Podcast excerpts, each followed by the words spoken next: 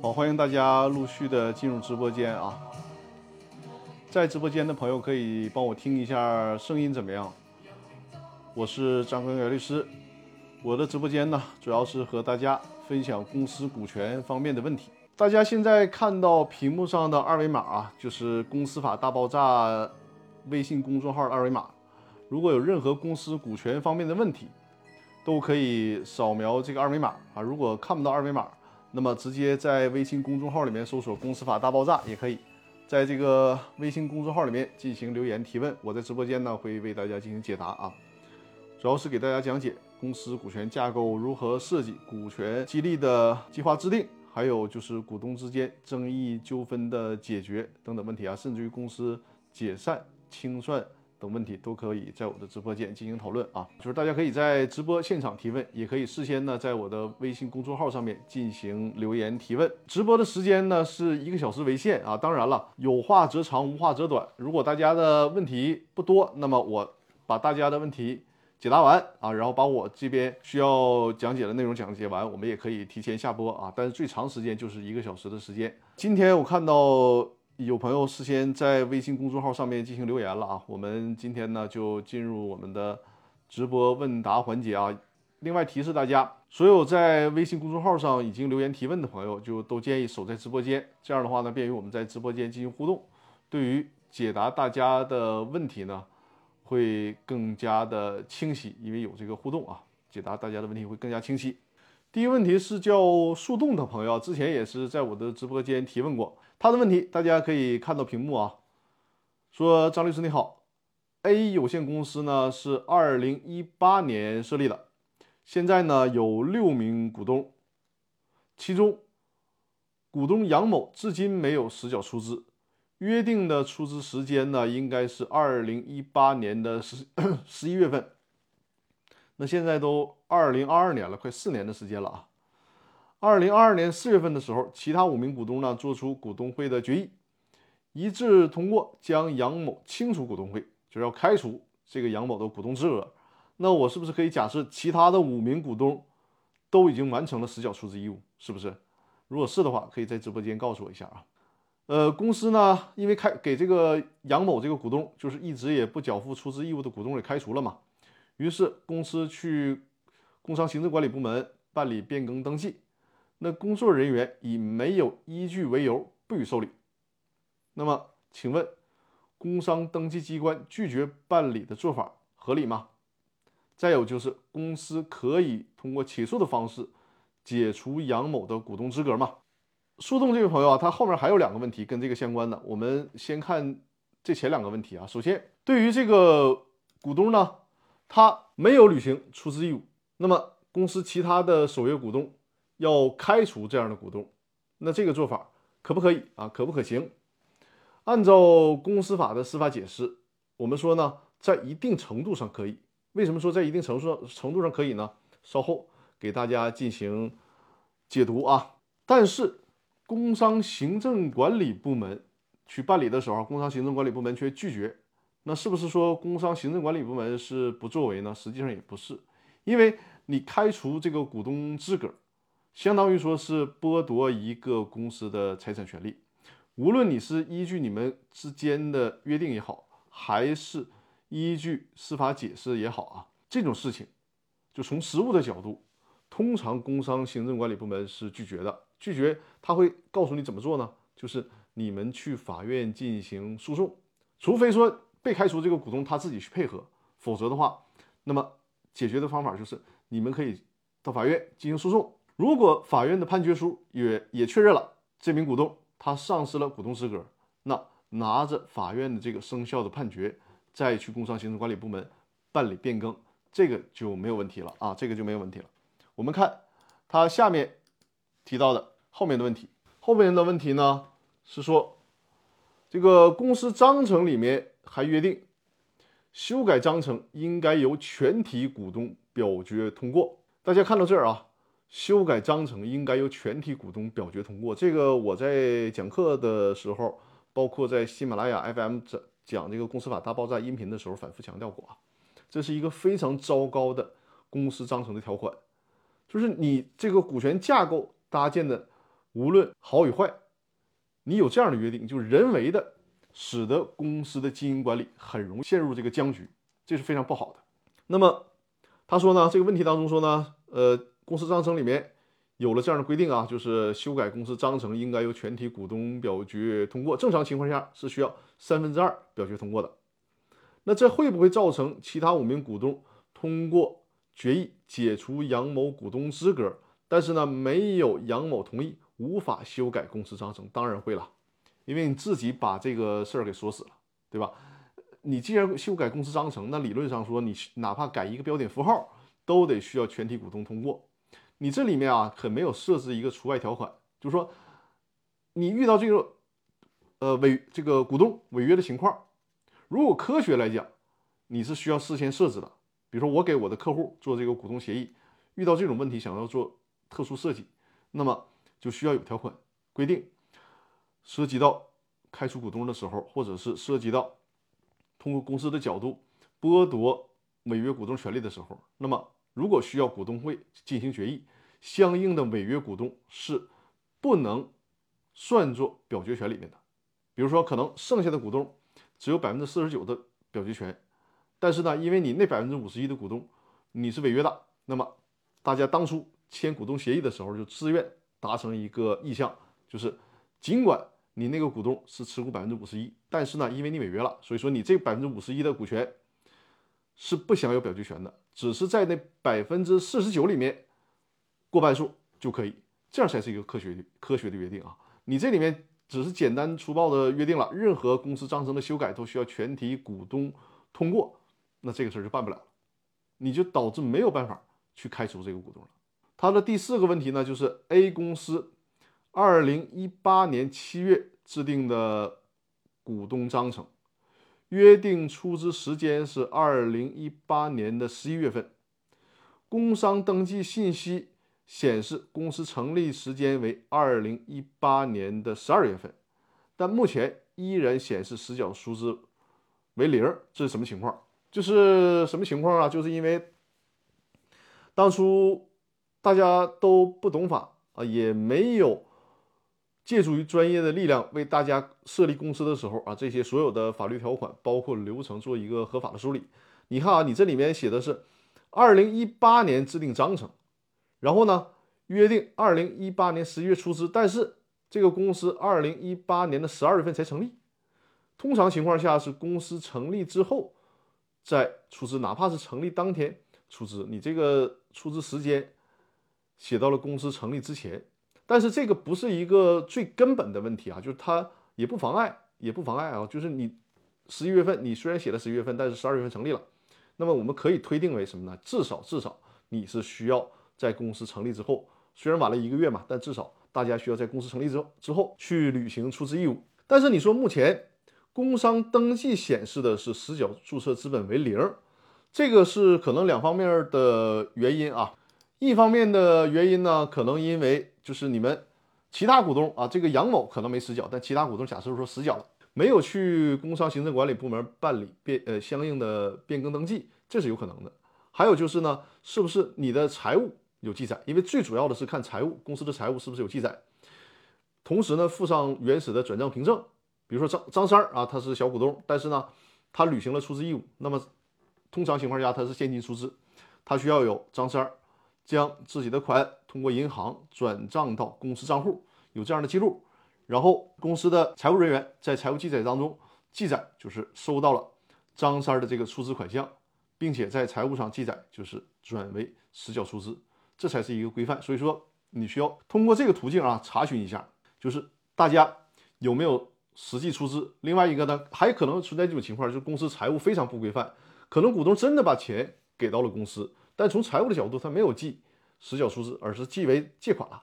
这个就不行啊！你借款了，就相当于说股东没有实缴出资，而且 这个股东因为借款嘛，他是有权要求公司把钱还回来的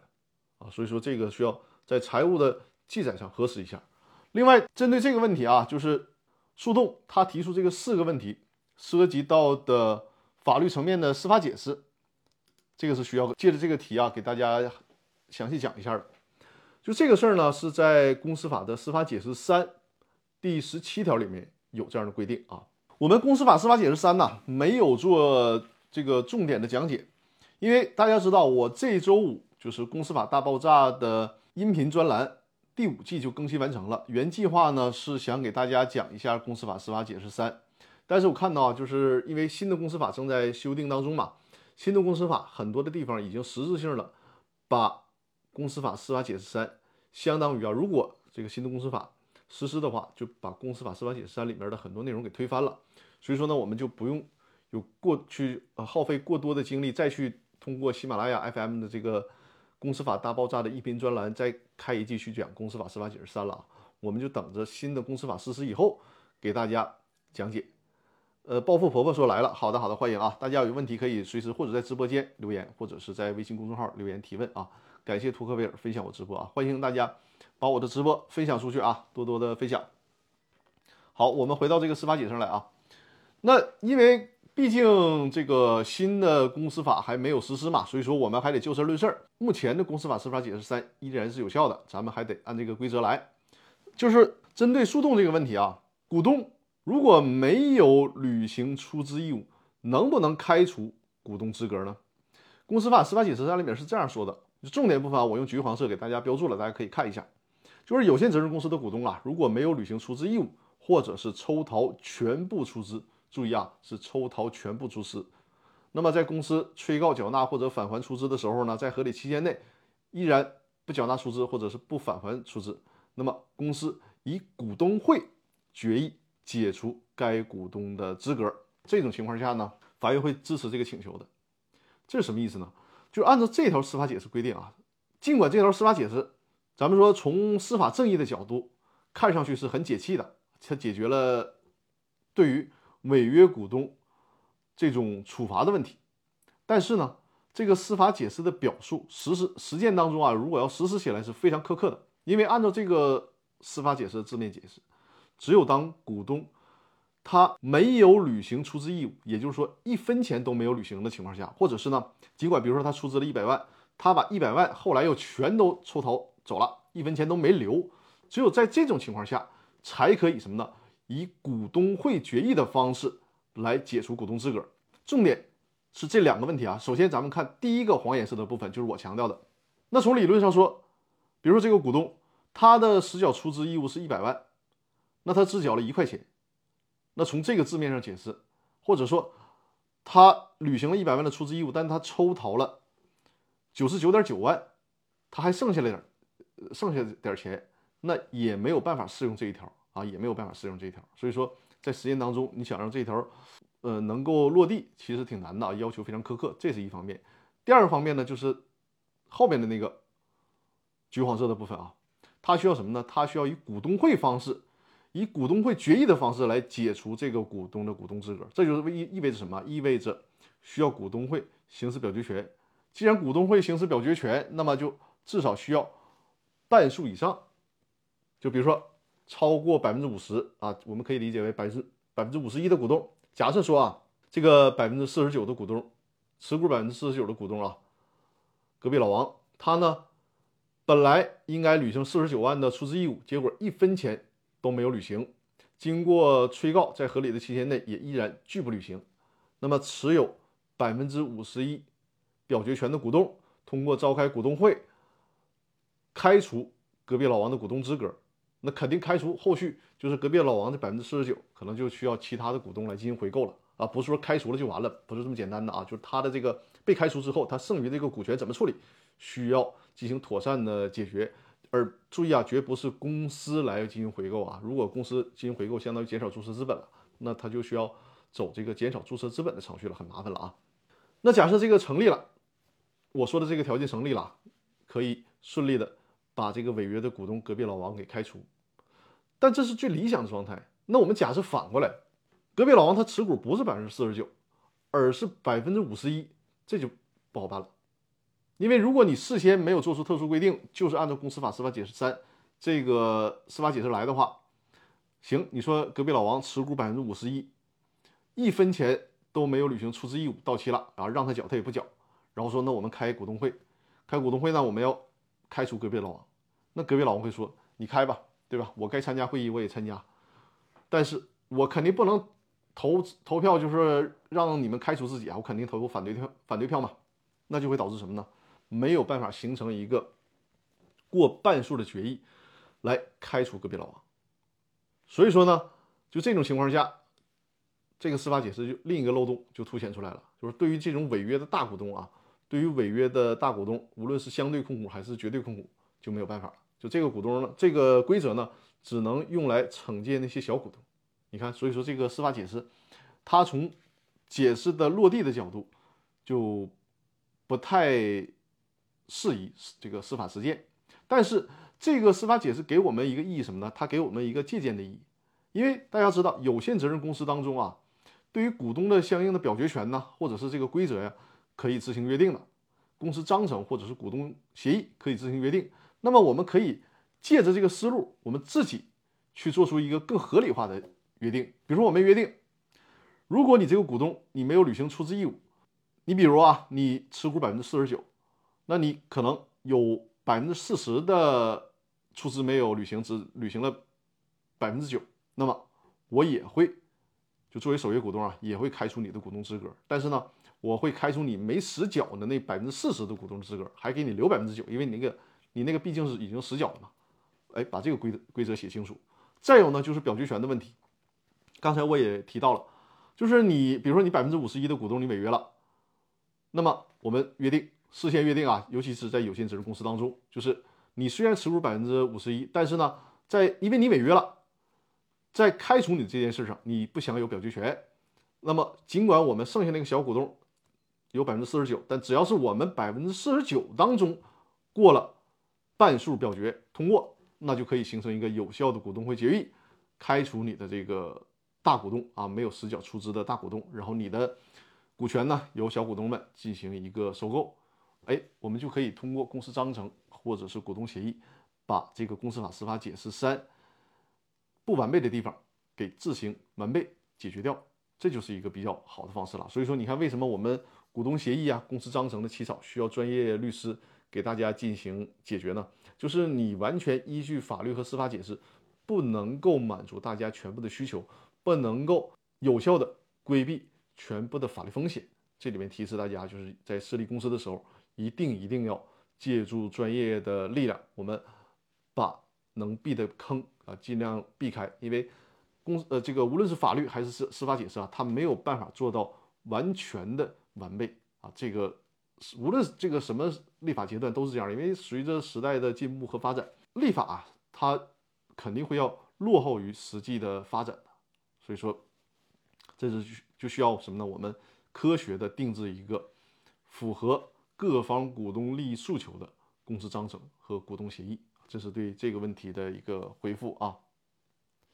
然后艾丽，你说你留言了，但我好像似乎没有看到你的留言，我再看一下啊。呃，艾丽，我没有看到你你的留言，你或者是如果问题短的话，就直接打在直播间啊；如果问题长的话，就在我的公司法大爆炸的微信公众号再留言一次啊。我把这个二维码给大家再投上一下，这个二维码啊，就是你再扫描二维码。萌新八二零六说，这种情况如果没有到出资期限呢？啊，那萌新是借着我刚才那个回答的问题说的啊，就是如果这个股东他的出资期限没到，那你就不能说人家违约了，人家不属于违约啊。就股东之间你们追责，人家没有到出资期限，你你不能要求他违约。而且呢，这个债权人要求你提前履行出资义务，他也是有很严格的要求的，就适用九民会议纪要，那个就是要扩展开说了。就总之，简单的说就是，如果人家没有到出资期限的话。你不能说我开除他，因为毕竟人家没有违约嘛。啊，这个情况是这样的。艾丽说：“请问张律师，控股股东抽逃出资会成为 IPO 的障碍吗？”这个会啊，会的。你这个抽逃出资，这是这么严重的问题啊，当然是会的。就是 IPO 的整个的审核是非常严格的啊，哪怕是一个普通的小规模的有限公司，你作为出逃出资。这是都是不允许的，包括债权人在内啊，都是不允许的。还有啊，就是借着萌新八二零六的问题，我们再扩展说一下。呃，现现实当中有这样的情况，你比如说张三李四合伙成立一家公司，约定呢，出资期限是大家为了防范风险嘛，认缴出资就约定二零五零年履行出资义务。但是可能因为现实的经济情况，再加上这两年的这个呃疫情的原因啊，影响了企业的经营，企业呢严重缺少资金。如果再不去拿到资金，这个公司可能继续经营都会存在问题。所以说呢，相对大股东张三儿，他就形成一个决议啊。我们现在假设再极端一点，就这这个张三儿他是一个绝对大股东，张三呢持股百分之七十，李四持股百分之三十。张三说呢，这个公司挺不住了啊。那个如果大家都等到二零五零年，这个公司可能干不下去了，怎么办呢？张三儿利用他的控股地位，因为超过三分之二不是能修改公司章程吗？于是出了一个股东会的决议，说我们这个出资期限。啊，由二零五零年改到了二零二二年，就是今年，大家就得就得履行出资义务，这行不行呢？其实我之前也给大家给大家都是讲过啊，不可以的，因为即便是修改公司章程，它也只是针对公司的经营管理的问题啊，它不能直接剥夺人家股东的权利。什么是股东的权利呢？你比如说，这个实缴出资期限就是人家一项重要的权利，因为人家当初跟你设立公司。就是量体裁衣嘛，他认为他二零五零年履行出资期限，呃，履行出资义务，符合他的这个履行能力，才和你合伙做生意，合伙开公司。那你说，如果是要求二零二二年就履行出资义务，那人家当初有选可以选择不和你开公司，对不对？不和你合作呀。所以说你在这种情况下去强令人家，这就类似于什么呢？类似于说，因为首先你大股东、控股股东，你不能为所欲为。我多次举的那个例子啊，你比如说。百分之七十、百分之三十分红的时候呢，就应该是你百分之七十，人家百分之三十。但是你说我修改公司章程，我约定呢，我持股百分之七十，我可以享有百分之百的这个分红权。那那你说你也是，这也是章程规定，那可不可以呢？当然不可以了。这个最用最朴素的观点就会知道，对不对？你利用百分之七十的表决权，然后你把人家根本利益都给剥夺了，让人家白出资，呃，得不到分红，这是不行的。就是你这个修改公司章程也是有度的啊，不是说可以任意修改的。艾丽说：“请问张律师啊，这个刚才我回答过了，就是控股股东抽逃出资的问题啊，这是不可以的，会影响 IPO 的。好，呃，大家我看一下在后台有没有新的提问啊？大家有新的问题就可以，如果比较短的问题啊，就直接在直播间留言就可以了；如果是比较长的问题，就在公司法大爆炸的微信公众号里面留言提问。在没有新的留言的情况下，我就是回答一下在知乎上有朋友的提问啊。”这是知乎上的一个问题，跟大家分享一下啊。这上面的问题呢，说为什么创业公司的一个股东的股权必须在百分之五十一以上？如果拥有控制权和发言权在百分之五十以上，那么这个人如果决策错误，是不是意味着没有人可以让他改变他的错误决策？这是一个虽然啊如果是从研究公司法的人的角度说，哎呀，这个问题问的这么天真呢？但是我们说我们的节目分享，我的节目分享就是和企业家朋友和非法律专业人士来分享，就是让我们所有的股东，因为我搞的线下活动也叫做股东圆桌派嘛，就直接服务于我们非法律专业的股东朋友和企业家朋友啊。所以说我们像这样的问题啊。很朴素的问题，但是呢，它代表着很多的投资者、股东、创业人员，是一个很朴素的问题。你看啊，这里面他描述了说，为什么创业公司的股东股权必须百分之五十一以上？首先，它不是一个法律的要求啊，它不是一个法律的要求，就是你你百分之一啊，你百分之零点一都无所谓。但是呢，创业股东他。百分之五十一以上，实际上如果是你创业股东，可能百分之五十一都低了，因为你百分之五十一只是刚刚过了你那个相对控制的一个过半数嘛，刚刚过了这个线儿。但你将来，比如说你还有需要考虑需要股权激励啊，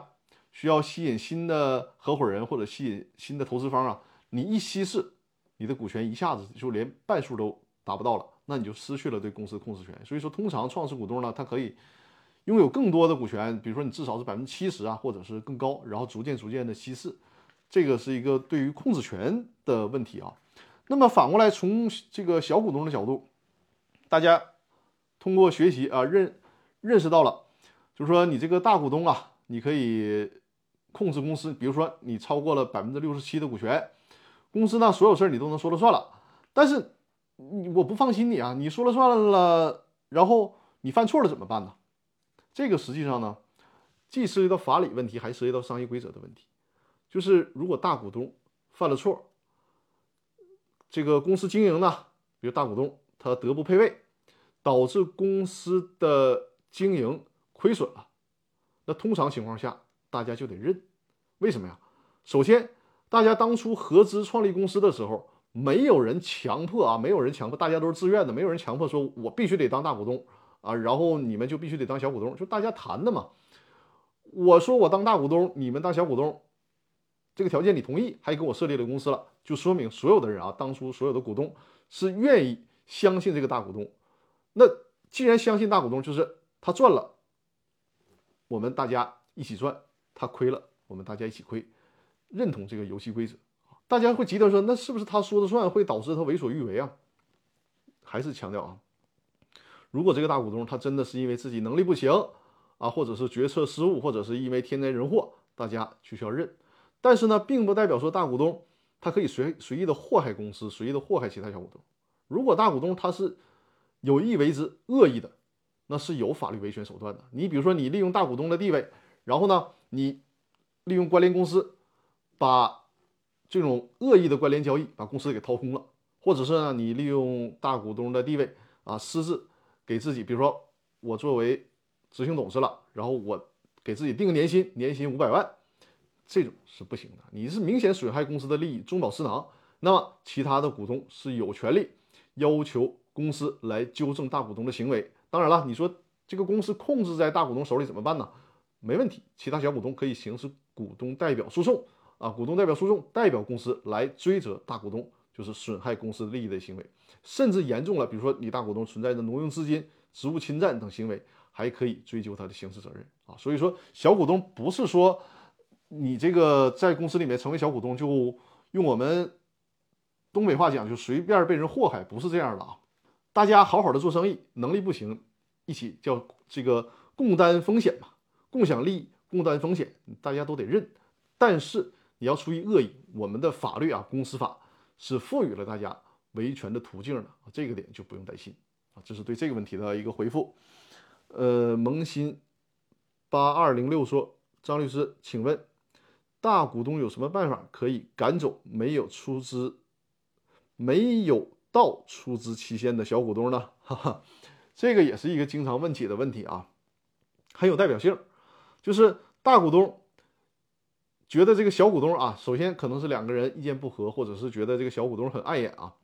想赶走这个小股东。但是呢，人家小股东又没犯啥错，比如说这个小股东他的出资期限就写的二零五零年，你等到二零五零年可能。很久很久呢，怎么办？能不能把他这个小股东给赶走？咱说从游戏规则的角度，不能。为什么？当初人家这个二零五零年的出资期限也是大家一起认同的。你大股东如果不同意他二零五零年出资期限，你可以选择不和他一起成立公司嘛，不吸纳他作为股东嘛，对吧？你既然大家当初。这就是一个契约精神嘛，大大家当初选择了这个规则，选择了这个期限，你就得认，所以说你就不能轻易的开除人家的股东资格，没有道理啊，拿不出任何的合同依据和法律依据，就只能静静的等着人家到出资期限。但是呢，在公司经营过程当中，你可以通过。或者是协商的方式回购他的股权啊，或者是如果你真的是持股比例很大，逐渐稀释他的股比。你比如说这个大股东，他持股百分之六十七以上啊，然后因为毕竟小股东嘛，小股东他如果持股百分之十以上是有权利，呃，申请公司解散的，对吧？你觉得，哎呀，这个事儿你你总觉得有点儿，呃，对于小股东有这个权利啊，你觉得有点不太放心，或者是呢？想把这个情况给解决掉，那你就是增加注册资本嘛，对吧？增加注册资本，逐渐稀释这个小股东的股权，让他的股比小于百分之十，这是可以的。但问题是你增加了注册资本，你自己就得承担更多的出资义务，你能你能不能认这个事儿？所以说啊，就是这个思维大家一定要呃懂得啊，就是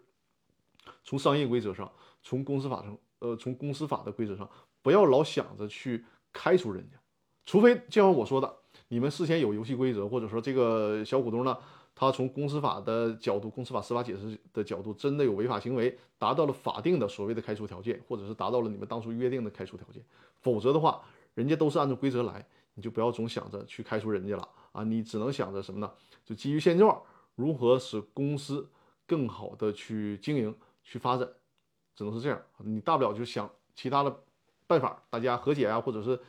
吸纳新的合作伙伴啊，把这个小股东的不足弥补上，只能通过这个思维来解决问题。呃，这是对萌新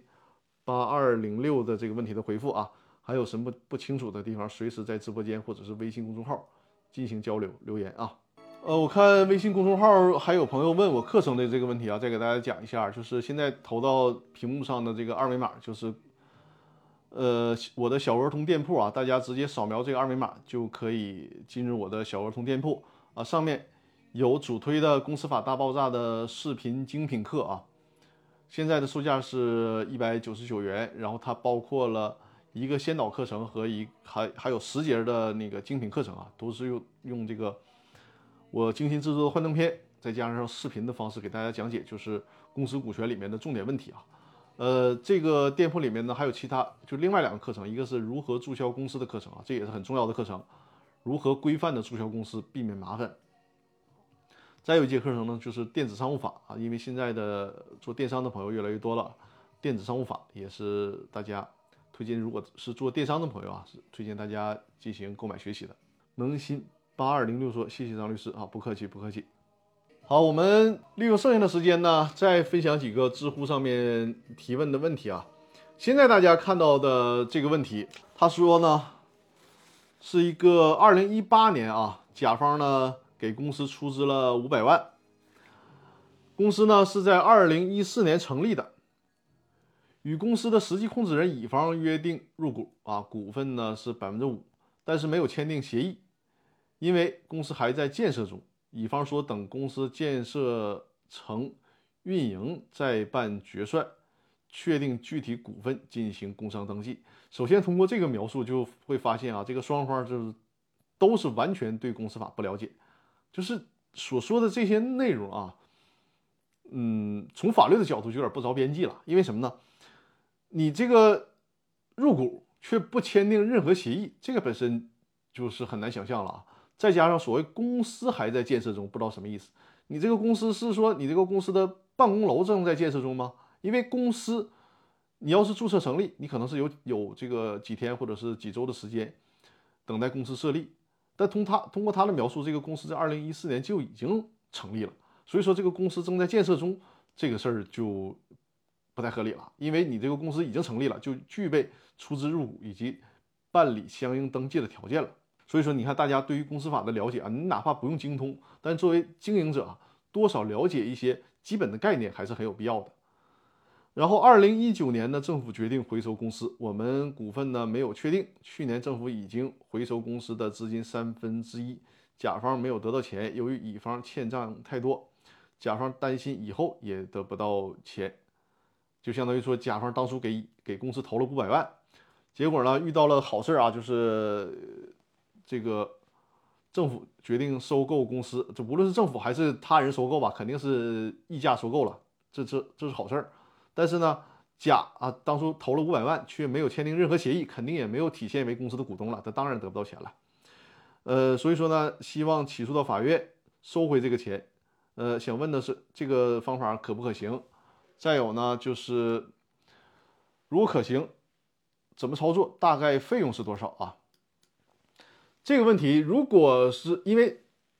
你当初给公司确实实打实的投了五百万，但是没有任何的协议，那现在就出现了道德风险了。就是你可能啊，很可能，如果你这个五百万是真正出资的话，可能现在价值是一千万或者更多了，对吧？那作为原来的股东，看到了这个巨大的利益诱惑，他就不承认你的投资入股了。这个时候怎么办呢？你倒是可以起诉，那只能以什么问题起诉呢？因为你们没有任何的协议。如果你在这个期间能够证明啊，你出资了，同时呢，你也是享有了其他就是股东的其他权利义务，比如说啊，你出资了，尽管没有给你写进公司章程，也没有这个给你们，呃，你们双方之间也没有签订任何协议。但是呢，你每年都参加股东会啊，也是参加股东会的表决，而且呢，公司每年按照股东的身份给你进行分红。如果你能拿出这些证据，你倒是有机会啊，可能主张股东身份。为什么说可能呢？因为这里面往复杂了说，人家还说呢，你这个顶多算是一个股权代持，然后你说那我要恢复恢复股东身份，结果其他股东不同意，你还是没有办法成为真正的股东啊，这个问题就很复杂了。所以说啊，如果你拿不出这些证据证明你是实际股东，当初的怎么讲引诱你来投资的原来的创始股东啊，他也不承认你的身份，那你顶多顶多能主张说，我这五百万只能是借款了。那借款可能就享受不到人家现在这个股权被收购那么高的溢价了。比如说人家翻了一倍两倍，你就享受不到了。你只能什么呢？就是因为我钱肯定不存在白给你这一说嘛。那你既然说不是投资款，不是入股的钱。那就是借款，你至少还我五百万本金，再加上再用我这五百万期间，按照银行的利息啊赔偿我利息损失，只能是这样。那最起码呢，通过这个方式，你可以把本金和一些利息啊补偿的利息要回来，这是可以的，并不代表说你没签协议，然后你给了这五百万就白给了，就这个不能要回来了，这个是不可以的，这个是不可以的。所以说你还有维权的机会，维权的机会就是至少回本，就这个意思。所以说啊，我们提示大家。因为这种情况啊，屡见不鲜，经常发生。我的很多朋友啊来咨询我，也是出现这个问题，我就很奇怪，尤其是这个金额，你说五千、八千、五万、十万，你这动不动是上百万呢，还有更多的呢啊！就我在接触的客户当中，还有更多的呢，不签协议。这个咱从我们，因为可能是我们，呃，做这个法律这个行业啊，就觉得这个事儿真的是不可思议啊！大家。既然听到了我的这个节目，以后这种情况咱们就尽量避免啊。萌新八二零六说：“呃，张律师，公司法大爆炸视频精品课在哪里看啊？视频精品课我再投到屏幕上，你看一下啊，就是这个二维码。稍等，这个啊，你可以截屏下来，或者是直接扫描这个二维码就可以啊，在这里面就可以订阅公司法大爆炸的视频精品课啊。”这里面有三套课程，一个是公司法大爆炸的视频精品课。你现在看到屏幕上的这个课程的目录啊，这就是课程的目录。这是公司法大爆炸的视频精品课，同时呢还有两套课程啊，一个是如何注销公司的课程，还有一个就是电子商务法的课程啊，都可以进行订阅购买。哎，托克维尔，我看到你有新的问题了，是吧？看到后台跳出来了，稍等我看一下啊。啊，托克维尔，我看到你的问题了，我给大家念一下托克维尔的问题啊。他说呢，张律师，假设 A 公司已经通过股东会决议修改章程，延期资本到位时间。这个延期资本到位时间呢，实际上想表述的就是延长出资期限，对吧？现在大股东能否通过再次修改实缴出资提前到位，要求小股东退股？这是个这是一个什么逻辑呢？托克维尔就是。公司呢，首先延长出资期限，呃，修改章程，延期资本到位，就是延长出资期限嘛。比如说你原来的这个出资期限写的是二零二二年的五月一号，结果呢，你延期到了二零三零年的五月一号，对吧？是这个意思吧？托克维尔在直播间可以跟我互动啊。然后这个修改成了到二零三零年五月一号之后。大股东呢，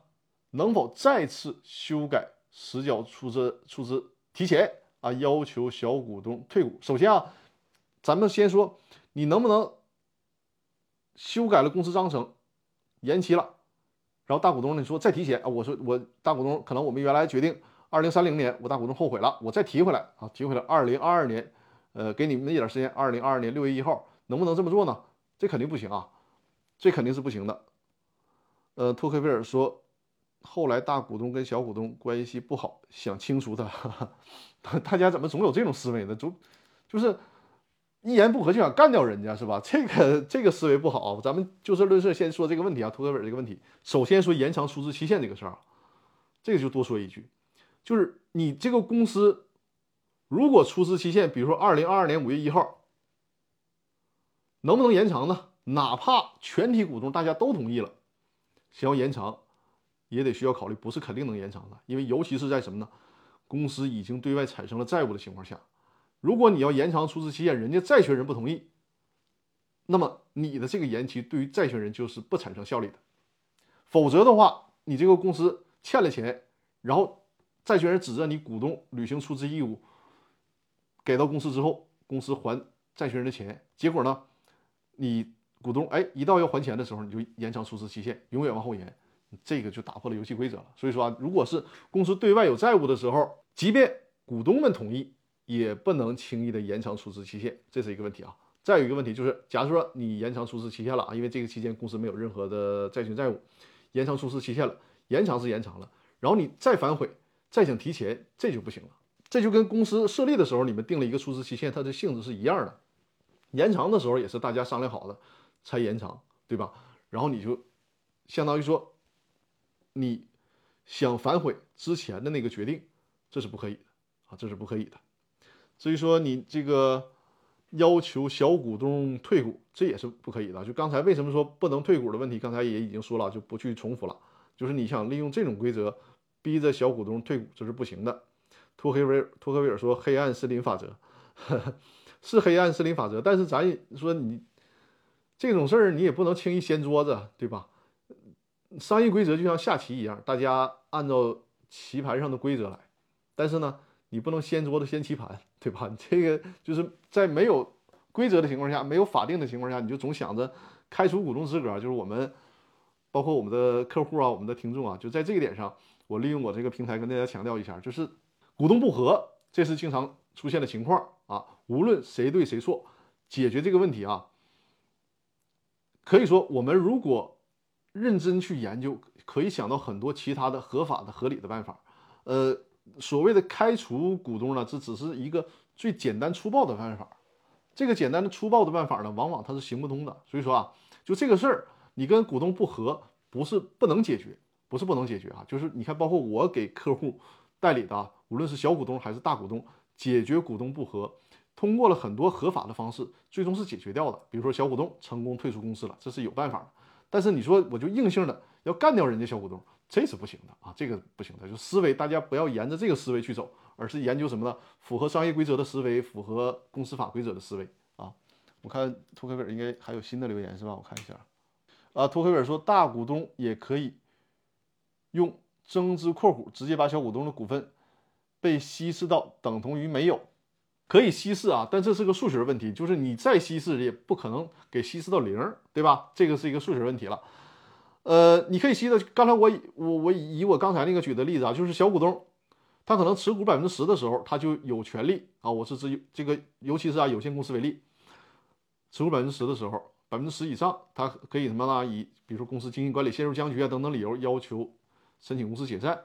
那你股东说太烦了啊，我不想让他去行使这个权利。你可以利用你的控股地位，然后增加注册资本，稀释它，把它变成百分之九、百分之五啊，甚至更少，这都可以。那毕竟人家是股东嘛，他只要作为股东，他哪怕是零点零零一的股权。那他作为股东，首先，他有行使股东知情权的权利，这个权利你是无论怎么稀释你也剥夺不了的。那么人家通过行使股东知情权，发现了你大股东有不规范的地方，或者有公司侵害公司利益的地方啊，有限责任公司的股东，无论他持股比例多少，他是都可以提起股东代表诉讼的啊，就是要求这个公司维护权益，或者是他代替公司维护权益啊，这个是。这个规则和大家介绍一下啊，托克维尔的问题非常好啊，就是这种问题是非常值得我们探讨的，而且呢，也是实践当中经常出现的情况啊，经常出现的情况非常有代表性。再看一个，因为时间还有啊，还有十分钟的时间，估计回答完这个问题之后，我们的直播时间就差不多了啊。这也是知乎上的一个提问啊，说有限责任公司章程中直接约定同股不同权可以吗？呃，这个也是一个很有代表性的问题啊，包括我今天的直播当中也反复提到这个情况。有限责任公司当中啊，按照我们国家的公司法，就是有限责任公司当中是可以支持同股不同权的。而股份公司当中呢，现在逐渐开始试点，就是原来的原来就是股份公司，无论如何都只能同股同呃同股同权，不能同股不同权啊。但是现在包括一些什么创业板啊之类的啊，也可以也开始尝试所谓什么 A、B 股啊。这些不同的规则了，就是之后的立法可能会改变，但是至少我们说从有限责任公司来讲，因为我们现在的企业家朋企业家朋友大多数是有限责任公司，从有限责任公司来讲是可以同股不同权的，而且这个同股不同权的魅力就在于它会形成很多不同的股权架构的搭建方法，不同的玩法，而且呢会比较有效的平衡各个股东之间的利益，就是大家股东之间合作。或者是纠纷，那无论是合作还是纠纷啊，它很多的时候都是一个博弈的过程。那无非就是大家合伙做生意，让大家的利益得到平衡，让大家的权利义务得到平衡。那么，如果是有这个同股不同权的规则，就可以在很多的地方啊，把这个事儿通过同股不同权，比如说你的分红多一点啊，我的表决权少一点，通过这些方法进行精心的设计，然后呢，最终实现各方的。利益平衡，只有利益平衡了，那和这个合伙投资才会比较健康的往下发展啊。这个是对这个问题的一个回复啊。哦，下面还有一个问题啊，再大家分享一下。呃，这个也是知乎上的问题啊，问的是股东今年入户，我估计是他想表达的是股东今年入股吧，是不是？可以享有以前年度的分红吗？哎，这个也是一个很好的问题啊，就是股东是今年入股的。啊，股东今年入股的，但是呢，公司在几年前啊，就是累积了很多的利润吧，然后能不能今年享有以前的分红，这个是没有问题的，没有问题的。呃，包括啊，如果是转让股权的股东，你说，哎呀，我转让的时候，公司累积了下来的很多分红，没有进行分红决议，我就离开了公司了，不成就把公司股权卖出去了，那你这个是你自。你你得自认啊，你得认这个事儿。呃，买股权的这个人相当于就划算了嘛，因为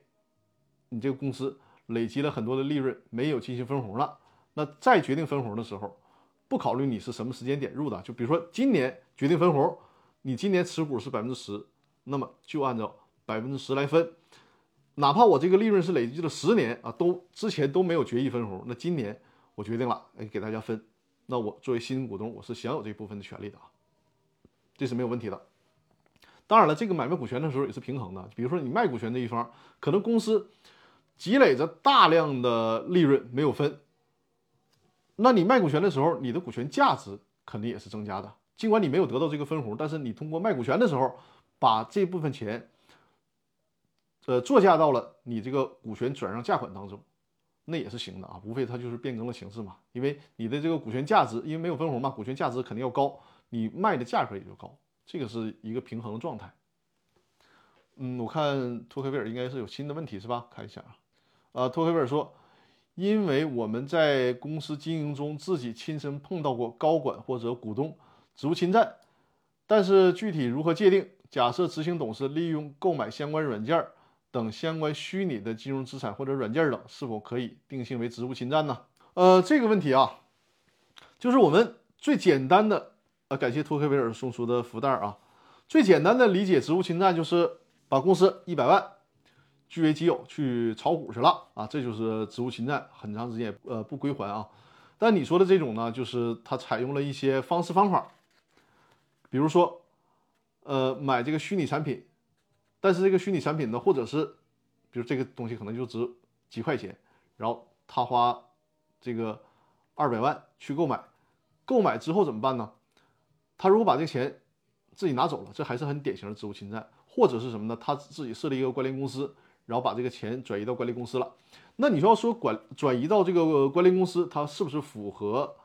职务侵占的法律定性？我作为一个公司法的领域的领域的律师啊。没有办法，也没有权威去给你定性他的这个刑事犯罪的问题啊，我只能是说基于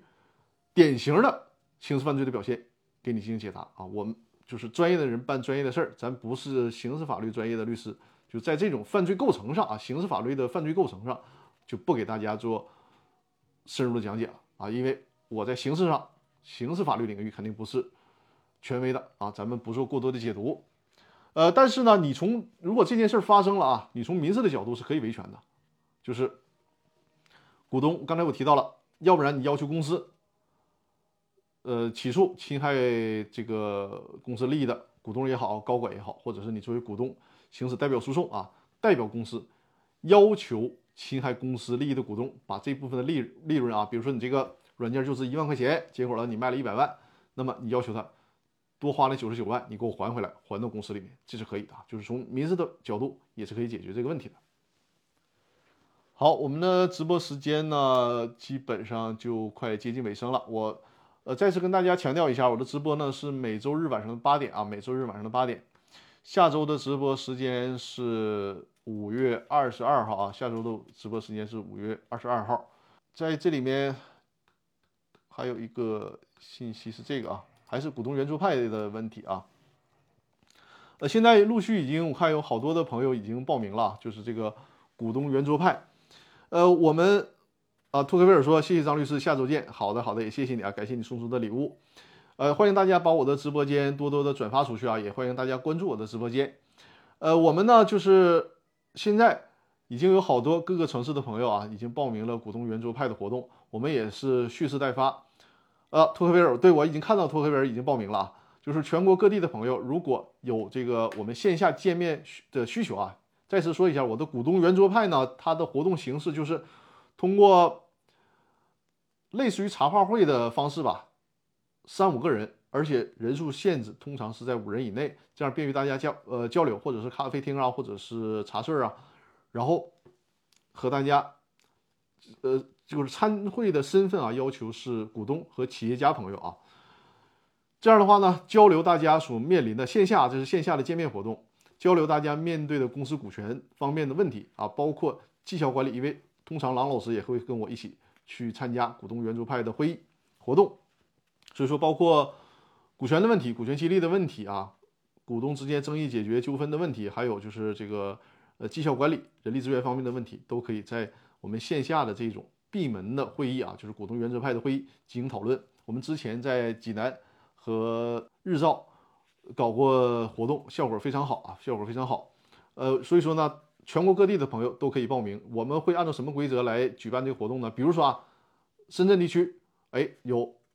若干企业家朋友已经报名了，而且呢，这个防疫政策也允许，那我们我们就优先安排深圳地区，或者说郑州地区啊，报名的朋友比较集中，我们也是优先安排。就是哪个城市报名的朋友比较集中，而且防疫政策允许，我们就会。到这个城市，然后我们搞一次线下的交流活动啊，这个实践下来效果是非常好的，所以说欢迎大家报名啊，就是先报名有意向和我做线下的沟通交流、线下见面的，有这个意向的企业家朋友啊，仅限企业家朋友。然后呢，我们可以先报名，当符合我说的这两个条件，就是这个某一个城市呃人这个人数比较集中的时候，而且呢防疫政策也允许，我们就会确定。前往的时间，然后呢会，呃私下啊私信私信通知报名的人员，比如说我说这个六月一号啊要在郑州搞这个活动，那么我们会通知已经报名的郑州的企业家朋友，然后通知大家的时间地点，就是这样的一个活动规则啊，欢迎大家报名。如果是这个喜马拉雅 FM 的朋友啊，因为你看不到画面嘛，如果收听的话。也没问题，就在《公司法大爆炸》的微信公众号里面回复“股东圆桌派”啊，在《公司法大爆炸》的微信公众号里面回复“股东圆桌派”就可以参加报名了，好吧？那我们本期的直播呢就到这里了啊，感谢各位的收听收看，感谢各位，谢谢大家，我们下周日晚上的八点再继续啊。这个期间大家随时在《公司法大爆炸》的微信公众号里面留言进行提问。我会大我会按照大家留言提问的时间顺序，为大家在直播的时候进行解答。好，各位晚安，祝大家下周的工作顺利，感谢各位，下周日再见，谢谢大家。